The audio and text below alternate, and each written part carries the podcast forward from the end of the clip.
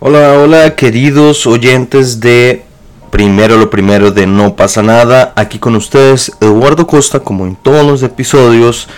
Y hoy es jueves 18 de enero y el mundo aún no se ha hecho un caos, por lo menos de momento. Pero hay varios titulares interesantes para el día de hoy que lo he trabajado durante toda la semana en mi newsletter para no pasa nada. Ojalá ustedes le hayan hecho la, hayan hecho la tarea de ir a revisarlo. Pero si no lo hicieron, aquí yo les traigo las noticias que movieron esta mitad de semana, podríamos llamarlo así. Pues bueno, de todo modo, vamos a los titulares. Boeing 737, el secretario de Estados de Estados Unidos, Anthony Blinken, sufrió falla antes de despegar. China habría experimentado con cepa de COVID-19 que sería 100% letal y Gaza lleva 6 días sin internet ni servicio telefónico. Empecemos con Gaza porque creo que es como el tema eh, del cual la gente tiene mayor contexto porque lo vengo comentando desde hace tiempo. Resulta que la franja de Gaza cumplió este miércoles su sexto día de corte casi total de internet y de teléfono, el más largo desde el inicio del conflicto entre Israel y Hamas, de acuerdo con NetBlocks, un organismo que se encarga de, esto justamente, vigilar a nivel mundial eh, la red de telecomunicaciones. Eh, NetBlocks señaló que desde su señaló, perdón, desde su cuenta de Twitter que el territorio palestino lleva al menos 120 horas de corte casi total de las telecomunicaciones.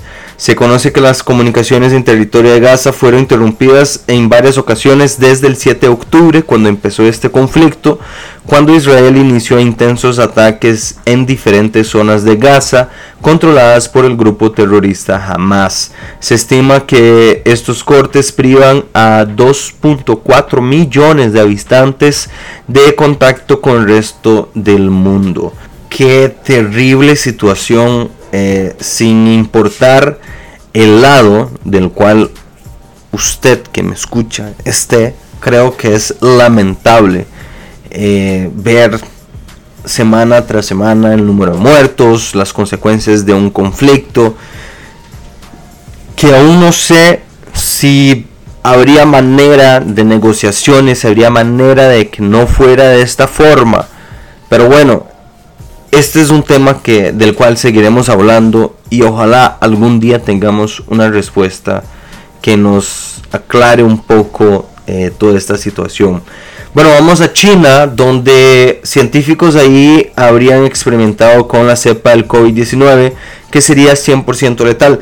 No sé si ustedes tienen algún amigo que se ha enfermado raro de una gripe este inicio de año, pero yo he tenido varios. Tengo miedo de que sea COVID. De hecho, aquí en Costa Rica ya se han revelado datos de que hay personas contagiándose de COVID. Me preocupa. No estoy hablando que es de esta nueva cepa china, pero probablemente exista una cepa. Eh, tal vez no tan letal como la primera cepa del COVID que nos mandó a la pandemia y nos dejó en casa por meses y meses, pero sí hay una cepa que existe. Pero bueno, hablemos de esta. Eh, resulta que eh, todos aprendimos, ¿verdad?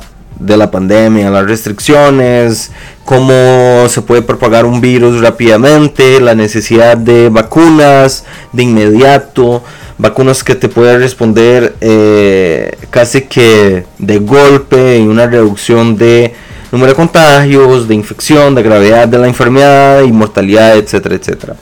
Ok, bajo este contexto, recientemente las vacunas de nuevo generaron controversia, porque recuerden también que nos desencadenó toda una serie de antivacunas y, bla, bla, bla. Bueno, sí.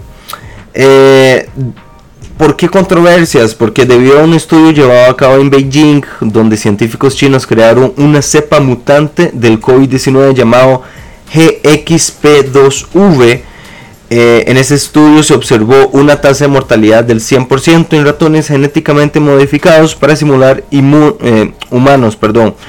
Esta nueva variante derivada del coronavirus descubierto en pangolines malayos en 2017 demostró ser letal al acabar con la vida de los ratones infectados en tan solo 8 días.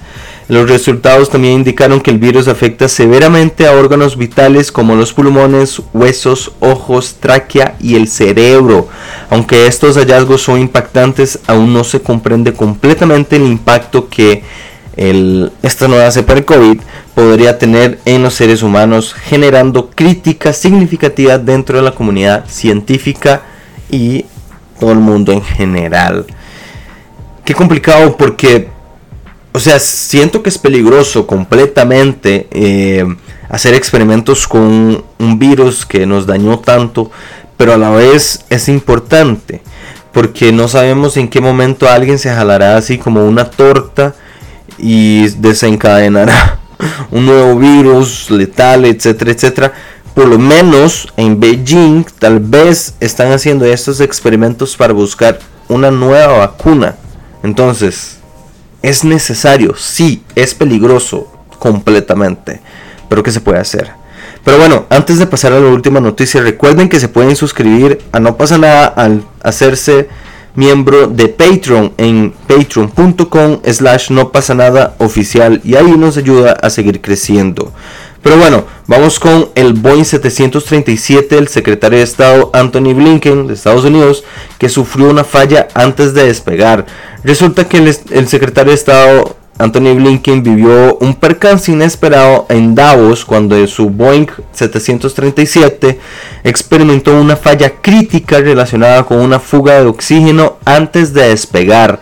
Después de un día y medio de reuniones en la cumbre mundial, Blinken y su grupo tuvieron que abandonar el avión en Zurich. Para resolver la situación, se envió un nuevo avión más pequeño y Blinken regresó a Washington junto con los demás miembros del grupo en un vuelo comercial. Un cambio de planes sorpresivo, pero la misión continuó con una solución rápida y eficiente. Recordemos que el Boeing 727 o este modelo de Boeing vio una turbulencia desde el inicio de este 2024. Porque en la primera semana del año, la Administración Federal de Aviación ordenó que 171 aviones Boeing 737 MAX 9 distribuidos en distintas partes del mundo permanezcan en tierra hasta nuevo aviso.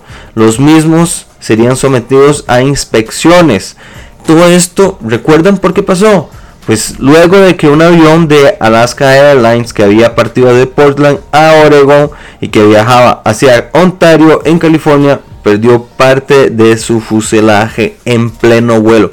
Se le salió la puerta literalmente. La gente tuvo que, usar mascarillas de oxígeno. El, ambiente fue caótico y el piloto tuvo que, hacer una, tuvo que hacer un aterrizaje de emergencia. ¿Se imagina estar en un vuelo así? Me muero más.